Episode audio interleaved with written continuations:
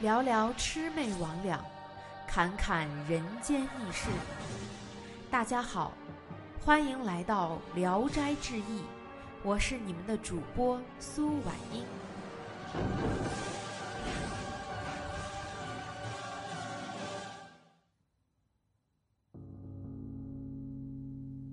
书接上回，判和朱尔旦一起喝过酒之后，陆判官两三天就来一次，两人更加融洽，经常同床而眠。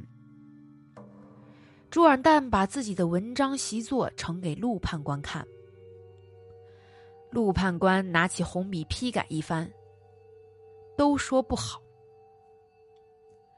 一夜。两人喝过酒后，朱尔旦醉了，自己先去睡下。陆判官还在自饮。朱尔旦睡梦中，忽觉脏腑有点疼痛，醒了一看，只见这陆判官端坐床前，已经给他剖开肚子，掏出肠子来，正在一根一根的理着。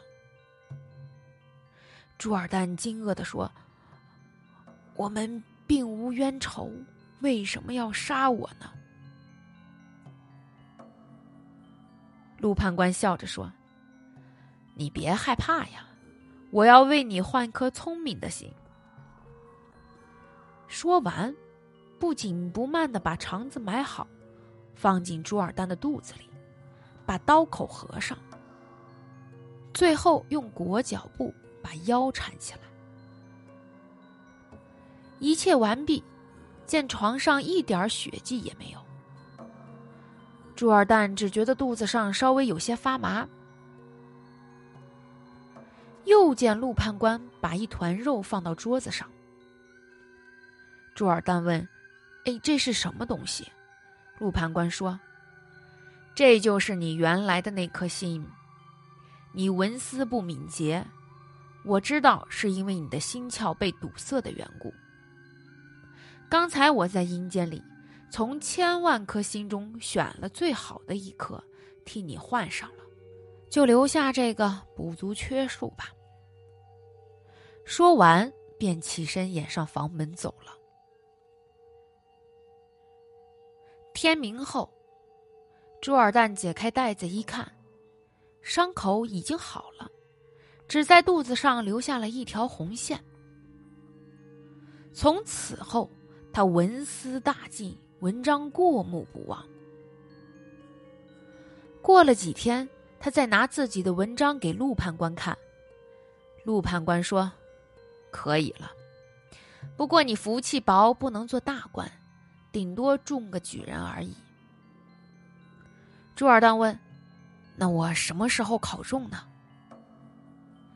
今年你呀，必考第一。陆判官回答。不久，朱二蛋以头名考中秀才，秋天科考时又中了头名举人。他的同窗好友一向瞧不起他，等见了他的考试文章，不禁面面相觑，大为惊讶。仔细询问朱二蛋。才知道是陆判官给他换了会心的结果。众人便请朱尔旦把陆判官给大家介绍介绍，都想结交他。陆判官痛快的答应了。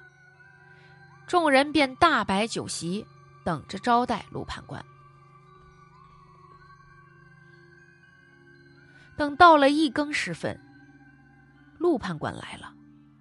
只见他红色的大胡子飘动着，炯炯的目光像闪电一样直透人心。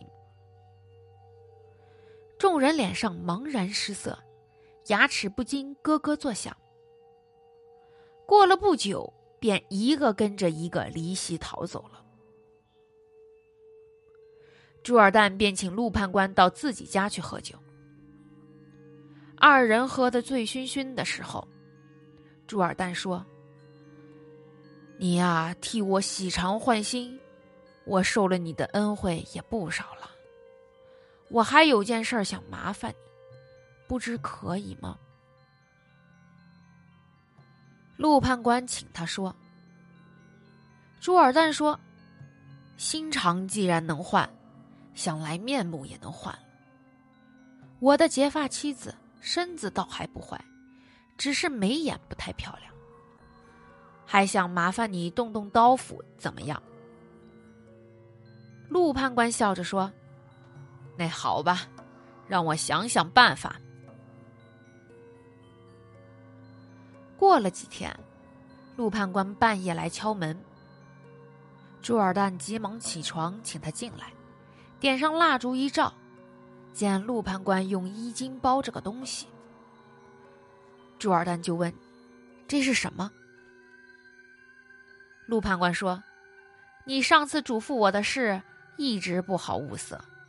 刚才恰巧得到一个美人头，我这就特地来履行诺言来了。”朱尔旦拨开衣襟一看。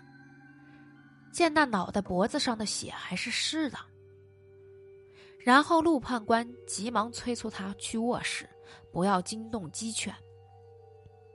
朱尔旦担心妻子卧室的门晚上拴上了。陆判官一到，伸出一只手一推，门就给开了。进了卧室，见朱尔旦的妻子侧身熟睡在床上，陆判官就把那颗脑袋交给朱尔旦抱着。自己从靴子中摸出把匕首，一手按着朱七的脖子，另一手像切豆腐一样用力一割，朱七的脑袋就滚落在枕头一边了。陆判官急忙从朱尔旦怀中取出那颗美人头，安在朱七的脖子上，又仔细看了看是否周正，用力按了按，然后移过枕头，塞到朱七脑袋下面。一切完毕，命朱尔旦把割下的脑袋埋到一处无人的地方，自己才离去了。朱七第二天醒来，觉得脖子上微微发麻，脸上干巴巴的，用手一搓，有片血迹，大吃一惊，忙喊丫头取水洗脸。丫鬟端水进来，见他一脸血污，惊骇万分。朱七洗了脸，一盆水全变了红色。他一抬头，丫鬟猛然见他面目全非，更加吃惊。朱七自己取过镜子来照了照，惊愕万分，百思不得其解。朱二蛋进来后，告诉了妻子陆判官给换头的经过，又反复打量妻子，见她秀眉弯弯，腮两边一对酒窝。真像是画上的美人。解开衣领一看，脖子上只留下一圈红线，红线上下的皮肤颜色截然不同。